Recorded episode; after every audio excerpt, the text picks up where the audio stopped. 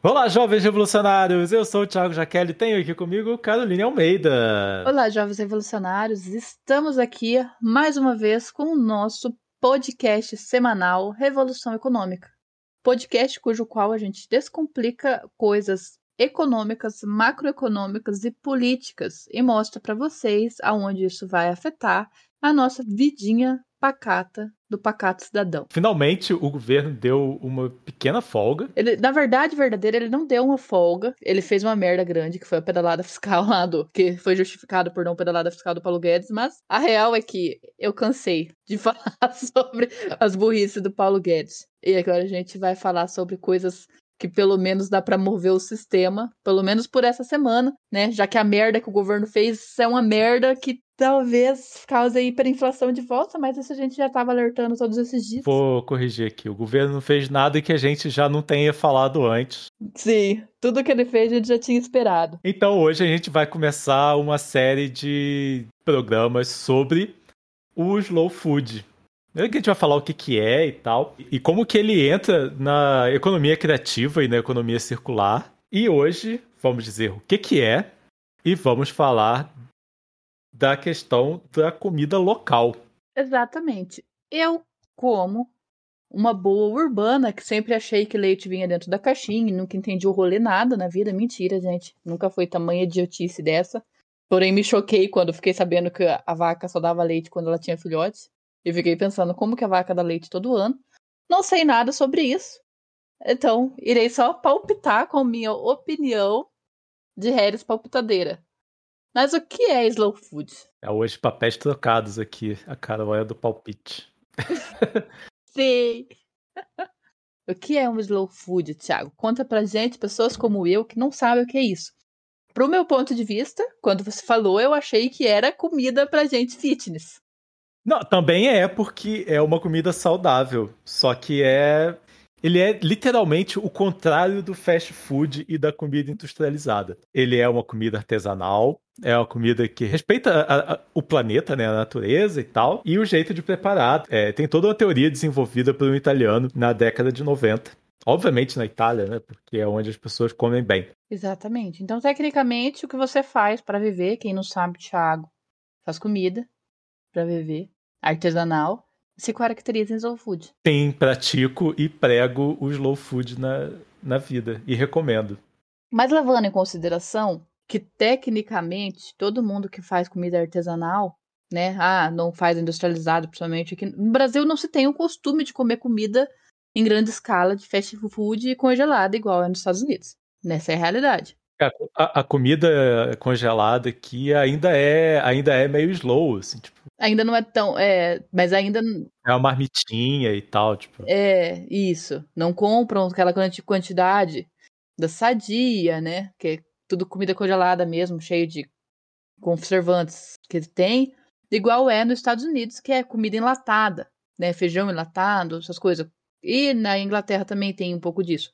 Aqui as pessoas ainda realmente fazem comida, né? Cozinham feijão, cozinham arroz. Mas, e, e, tecnicamente, por conta disso, até o nosso slow food favorece, favorece o agro, se for para parar para pensar. Não, não favorece o, o, slow food, não favorece o grande agro, né? Favorece o, o produtor local. Então, tecnicamente, então não se enquadra todos os restaurantes que fazem comida ali. É, não são todos que fazem comida que tem essa. Porque são níveis, né? né? A maioria dos restaurantes praticam um slow food. De fazer a comida. De fazer a comida direitinho de ir na feira todo dia, comprar coisa fresca. Assim, tô falando do restaurante que você vai ali no self-service, perto da sua casa perto do seu trabalho. Não uma maluquice, uma rede, um madeiro da vida, um, ou uma, comprar comida congelada sadia. Tipo, isso aí é o contrário, né? Essa é industrializado. O slow é, é, comida, de, é comida de casa, é, é comida de restaurantezinho, é comida de feira e tal. Isso tudo é, é um, é um slow food de algum, de algum ponto. Não é o completo, mas é, né? tecnicamente, porque se a pessoa está comprando no mercado. Sim, e, e, e, e, o mercado já compra, normalmente compra do produtor local. Se você não for numa grande rede e tal, tipo, se você for no Ceasa, assim, tipo, você vai comprar de quem produz perto aqui, né? Isso se for verdura. arroz, feijão, e daí entra naquilo que a gente já falou. O Brasil favorece a gente comprar do agro, porque agora até o agro ficou bem, né? Então, eu acho que a gente ainda tá na etapa ali de. É importante explicar o que, que realmente se enquadra, porque a maioria dos restaurantes que mesmo assim fazem a comida, e até nós mesmo que fazemos a comida em casa, não se enquadram no slow food, porque a gente compra feijão que não vem do que, se for para ver, de grande rede, feijão, arroz, essas coisas tudo, até para baratear. Principalmente agora que a inflação voltou. Arroz, feijão e, e farinha e tal, tipo, a gente. Ele, ele, viaja mais porque ele é mais resistente, ele é, ele é menos perecível, né?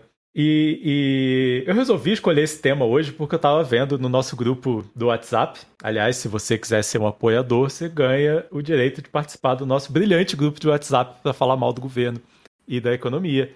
E aí, nosso grande ouvinte Paulo Rutz mandou um meme do da pessoa que tá comprando, a pessoa nos Estados Unidos está comprando uma pera. Um... Era um pêssego, não era? Peaches? É pêssego, não é? Peaches é pêssego, é, achei que fosse pear. Comprando um pêssego argentino que foi apenas foi embalado na Tailândia para depois ir para os Estados Unidos. Olha a logística que faz para baratear um custo, né? Vai baratear o custo e tipo, aí você precisa colocar um monte de conservante, porque o troço vai sair da Argentina de navio. Para ele aguentar chegar até Tailândia. Para chegar lá na Tailândia, para ser embalado. Mão de obra escrava. Para ir depois ser mandado para outro lado, lá para os Estados Unidos, ou para Europa, ou para qualquer lugar, né? Isso mostra o quanto que o capitalismo é uma bosta. Mostra como que eles querem mão de obra barata. E como que soca agrotóxico e conservante nas coisas para poder alimentar uma pessoa que não tenha dignidade de plantar pêssego. Não, como se, como se não tivesse pêssego nos Estados Unidos, né?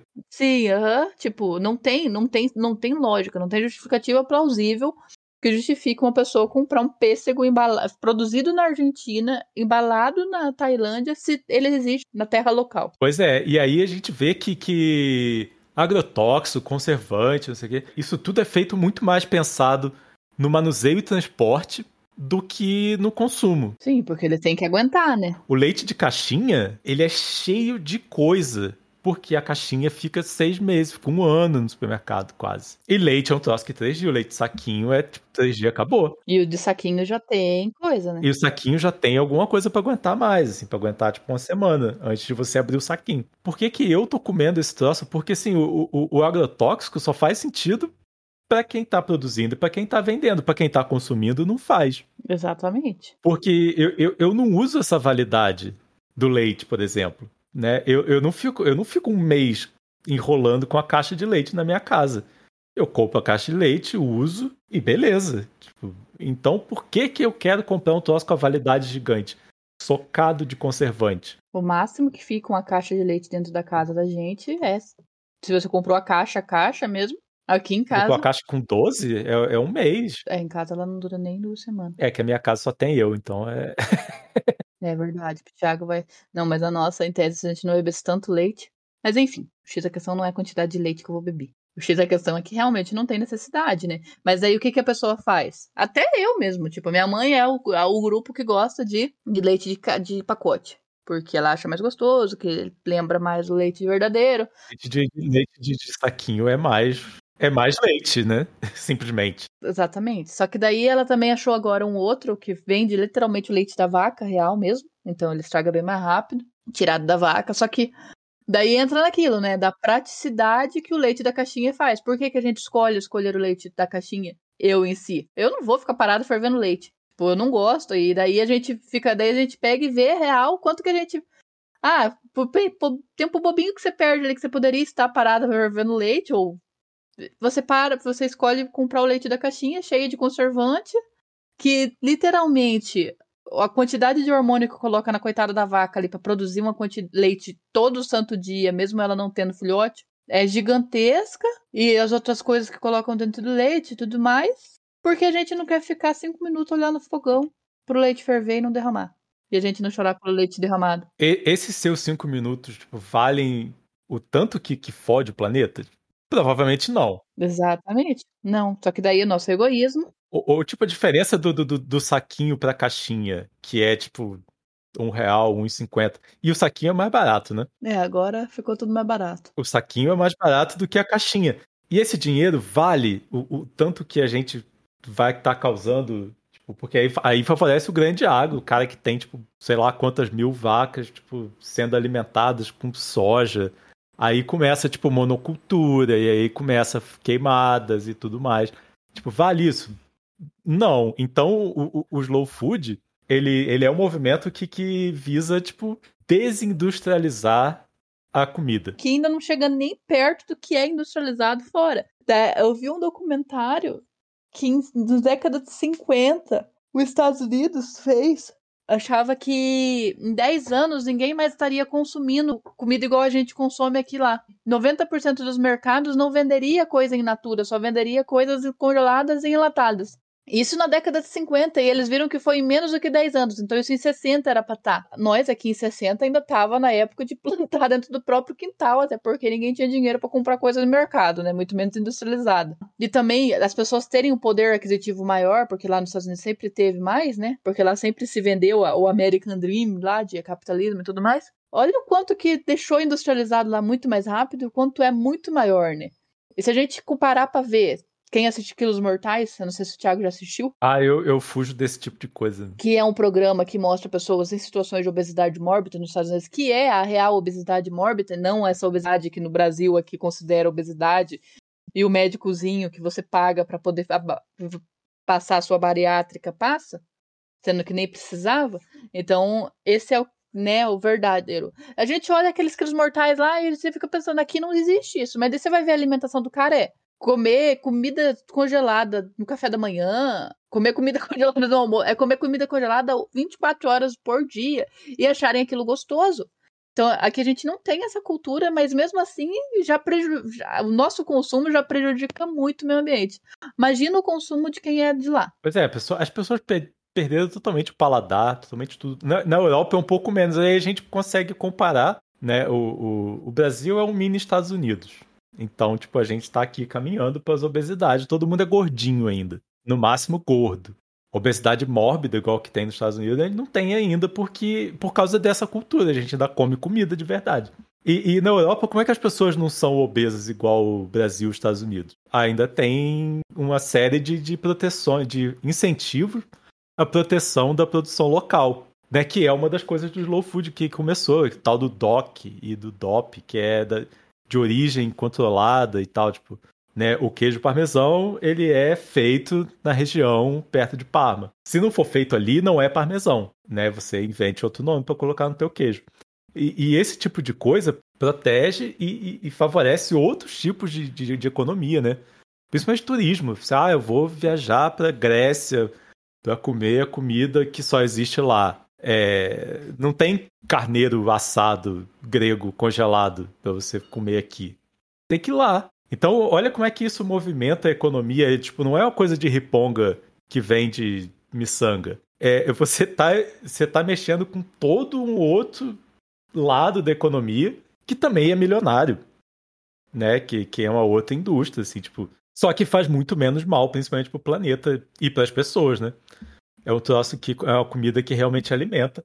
E, e a gente consegue fazer aqui ainda. O Brasil ainda está num ponto que tem bastante produção local. Só que as pessoas precisam abraçar isso. Tipo, sei lá, a compra do teu vizinho que produz coisas artesanais e tal. Tipo, não fica indo no supermercado comprar, sei lá, da sadia. E são eles que desmatam e fazem queimadas e tal, para fazer plantações bizarras de soja para alimentar boi.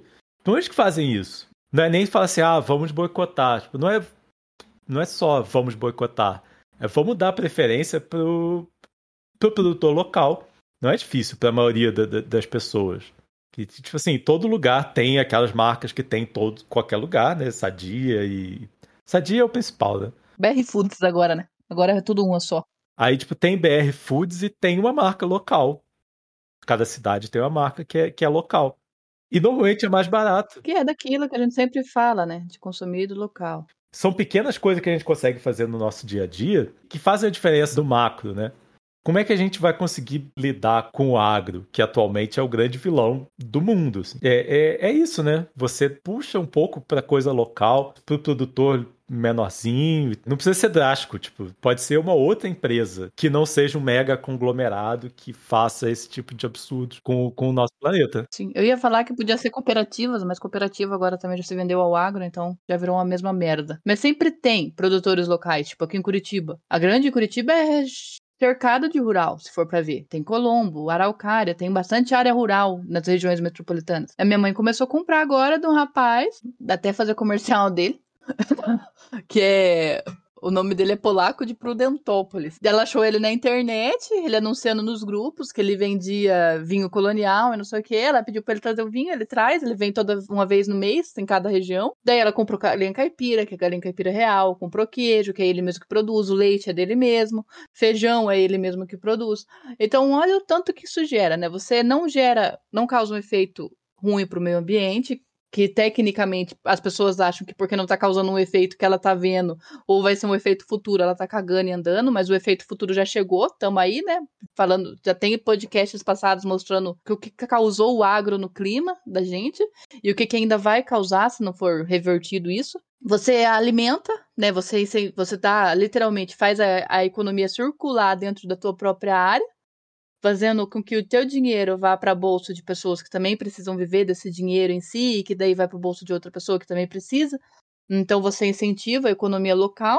É, incentivar a economia local é bom até, dependendo do que você faz, né? Se você for um empreendedor tal, alguma coisa assim, é, pode voltar para você, né? Exatamente, uhum, com certeza volta. Então, depois eu vou falar o exemplo da economia local que eu vou. Daí também é, ajuda para tua saúde. Então você economiza com, com o médico, porque em tese você já vai estar tá com a sua saúde melhor, porque você não tá socando o, o cu literalmente de agrotóxico e conservante. Então é tudo de bom, não tem porquê. A única coisa que realmente você vai ter que abdicar e que é uma vergonha na cara a gente falar que tem preguiça, como eu tenho, é de, ah, meu Deus do céu, não vou ter que ferver leite, pipipi, popopó, mas é muito mais gostoso realmente o leite da vaca em si do que o leite de caixinha, né? É, então, tipo, só se você for real, curitibano raiz mesmo, ou se você é da capital raiz, nunca foi nunca pra roça, que você vai ver muita diferença e não vai gostar, sinceramente. É, não, tem que acostumar, assim. Mas caso você tenha um paladar aberto, você vai gostar e só é mais forte. O, o leite de saquinho já é um meio termo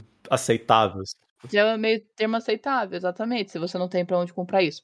Daí, igual o Thiago falou, de coisa que volta, né? A economia local que volta. Tinha negócio de morango que o cara passava também na loja para vender, ele mesmo plantava os morangos e vendia. Daí a mãe começou a comprar e ele começou a comprar jogo da loja. Então, tipo, a gente passa o dinheiro pra ele, mas o dinheiro volta pra gente da loja. Então, virou um ciclo, assim, sabe? É esse ciclo que a gente quer incentivar com toda essa coisa da economia criativa, né? Exatamente. Porque quando você compra da BR Foods, esse dinheiro desaparece. Ele vai para quem recebe dividendos das ações da BR Foods. Você não sabe nem quem é. Sim, no máximo, se você tiver ação, vai voltar para você, mas se você tiver ação, eu acredito que você não vai ter aquela ação representativa gigantesca, então vai voltar a fração de centavos para você. Então toda essa ideia do, do, do slow food, e a gente focou hoje na coisa da comida local, gira em torno de você desindustrializar, principalmente a comida, né? Porque é uma coisa que, que afeta a gente diretamente. Pô, você vai comer a comida é, industrializada zoada, você vai gastar muito mais dinheiro com médico, muito mais dinheiro com remédio, que também é industrializado. Aqui a gente, eu não tenho costume de comer nada congelado, nada, nada, nada mesmo congelado. Tirando as outras coisas, ali que, né, arroz que a gente compra no mercado normal quando não acha, não tem negócio do MST aqui perto. Daí eu fui na minha amiga a gente comeu ela me tacou muita comida congelada. Muito, porque ela vive de comida congelada. Então ela fez pão de queijo congelado, ela fez aquelas pizzas congeladas, ela fez lasanha congelada. Tá, eu fui comendo, né? Tava na casa dos outros, não vou fazer desfeita. Me, foi me dando uma dor. E literalmente era uma dor no estômago, não era uma dor de barriga, assim, sabe? Porque eu tava passando mal. Era uma dor no estômago em si, porque meu estômago não é acostumado a comer quantidade exorbitante, assim, com coisa com tá, tanto conservante. Uma, eu também sou alérgica, né? Também tem esse, esse fato importante sobre a minha vida. Eu sou alérgica a muita coisa, então Sabe Deus que o diabo já não causou dentro de mim tudo isso. Eu fiquei com dor durante uma semana, até realmente passar a dor de tudo isso que eu comi num sábado, de tarde. É que a gente vai ficando anestesiado quando você está acostumado a comer esse tipo de coisa. Mas assim, quem passa por essa desintoxicação da comida industrializada, quando come um negócio, é uma bomba o negócio. Primeiro que é uma bomba de sódio. Porque tudo vai sódio para poder conservar. Até o que é doce vai sódio o que é do... vai sódio para você para te deixar com sede, porque o mesmo cara que, que vende a comida é o cara que vende a bebida, né? E olha só como é que isso, tipo, é, é uma teia que vai te, te, te enrolando ali. né? Tipo, você fica preso no mundo dessa gente que você não sabe quem é, você não sabe de onde vem a tua comida. E provavelmente foi feito por um lance meio escravo e tal. Tá lá causando o, o, o desequilíbrio climático. E sem contar viagens desnecessárias, né?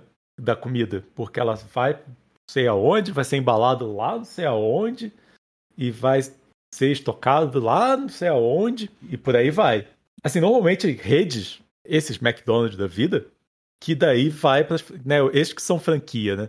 A comida é toda produzida num lugar e de lá vai para as lojas, lojas, né?